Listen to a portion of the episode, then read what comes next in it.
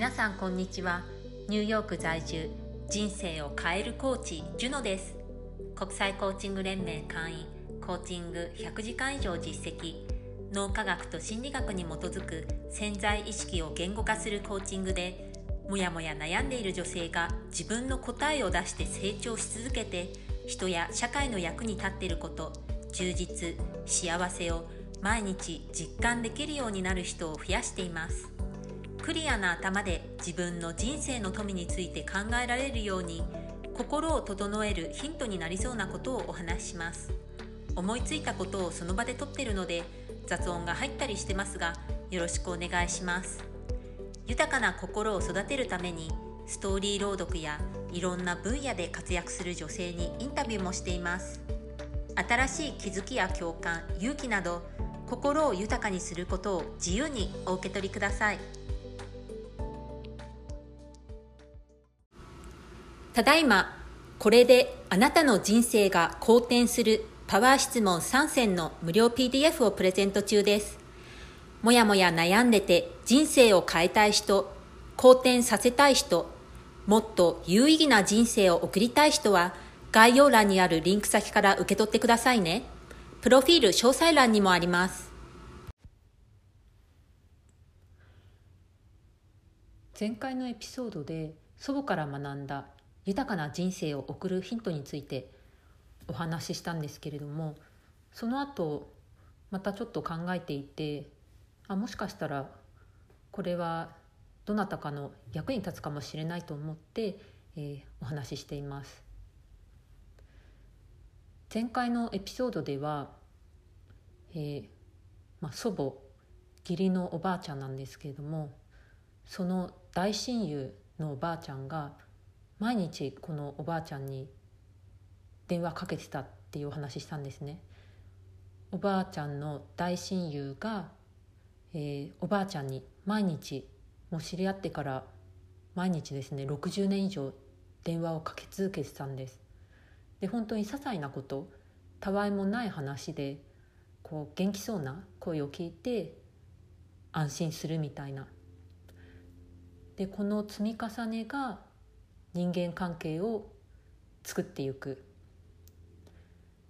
そういうふうに感じたというお話をしました。でこの人間関係があることで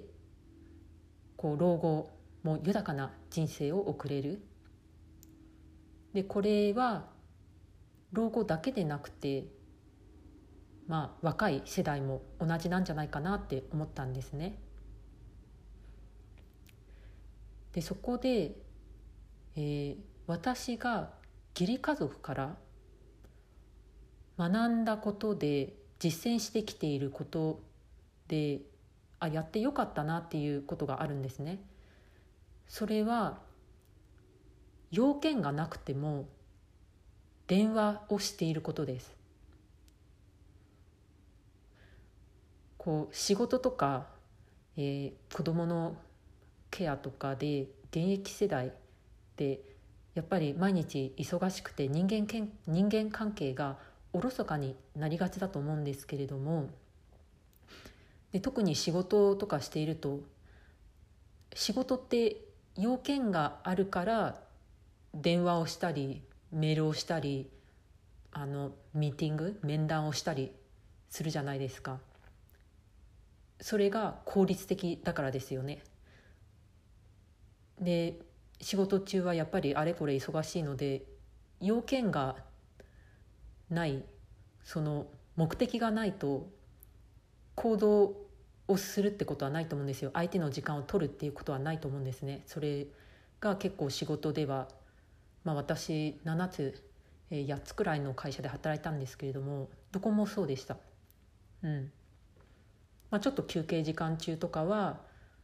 まあ、ちょっと同僚とお話しするとかそういうのはあるんですけれどもそれ以外は、まあ、大体は要件が先にあってそれで他の人とコミュニケーションする。仕事やってるとそういうのが修正になっている。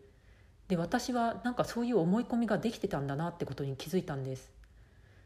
なのでプライベートでも要件がないと電話はしてはいけないという思い込みがどっかであったと思うんですね。でそれを義理家族と時間を過ごすようになってから気づいたんです。義理家族は特に要件がなくてもなんか集まったり電話とかしたりしてるんですね。で私も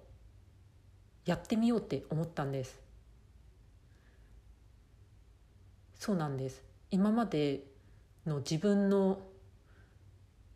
行動その電話をする時のことを考えたら大体何か要件があったりしてそれで電話していて要件がないのになんか電話しちゃいけないっていう思い込みがあったと思ったんですよね。で逆に要件がないと何話したらいいか分かんないなので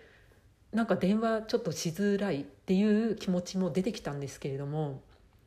それでもとりあえずやってみようと思ってやってみたんです。で義理家族に特に要件はないんですけれども電話して「最近どう?」とかそういう話をするようにしたんですね。で最初はちょっとあのアンコンフタボなんかこうやりにくい今までは要件があって電話してたので要件がなくて電話するっていうのがどうやっていいかよく分かんなくて、うん、ちょっとチャレンジングだったんですけれどもやってみました。で一回やってみたらあ要件なくても話できるし話していいんだっていうふうに 思えるようになったんです。でそれを続けていくうちに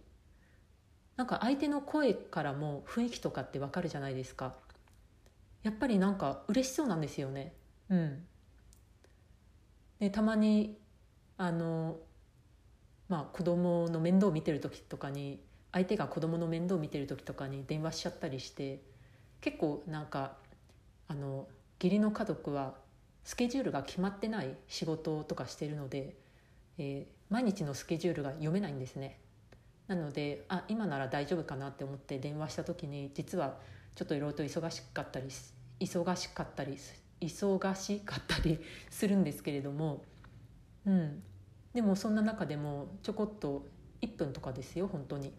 そんな感じであじゃあちょっと今忙しそうだからまたねみたいな感じで話するとやっぱりなんか嬉しそうな感じであの会話が終わるんですよね。うん、なのでなんかもしかしたらこう要件がないと電話してはいけないっていう思い込みが自分では気づいてなくてもなんかあるなって今このエピソードお話を聞いて感じた方がいらっしゃったら要件がなくても電話していいんだ。ちょっとやってみようかなってなんかそういうふうに思われる方がいらっしゃったら是非やってみていただきたいと思います。で豊かな人間関係っていうのは豊かな心を作るんだなっていうふうに思っていてで気持ちが豊かだと豊かな人生を送れると思うんです最終的には心気持ちのありようっていうのが人生を決めると思うんですね。心が豊かだったら豊かな人生なんです。で人間関係っていうのはその豊かな心を作る一つの大きな要素だと思うんですね。なのでそこに意識して、まあ、毎日毎日が難しくてもえ定期的に少しずつ自分の時間とエネルギーを投資していくことでより良い人間関係豊かな人間関係が作れて自分の心も豊かになると思いますなので、まあ、このお話を聞いてあちょっと要件が特になくても電話していいんだちょっと電話してみようかなって思うきっかけになったらいいなと思います。ぜひやってみてください。